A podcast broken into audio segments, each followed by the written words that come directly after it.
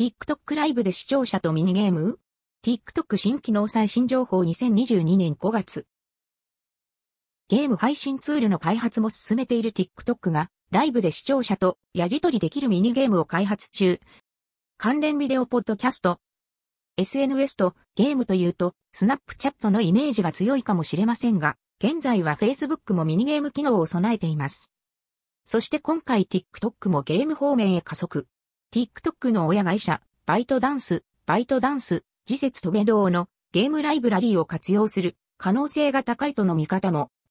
ゲームやゲーム配信が盛り上がる中、各 SNS プラットフォームは機能の連携など強化中です。関連記事は以下チェックを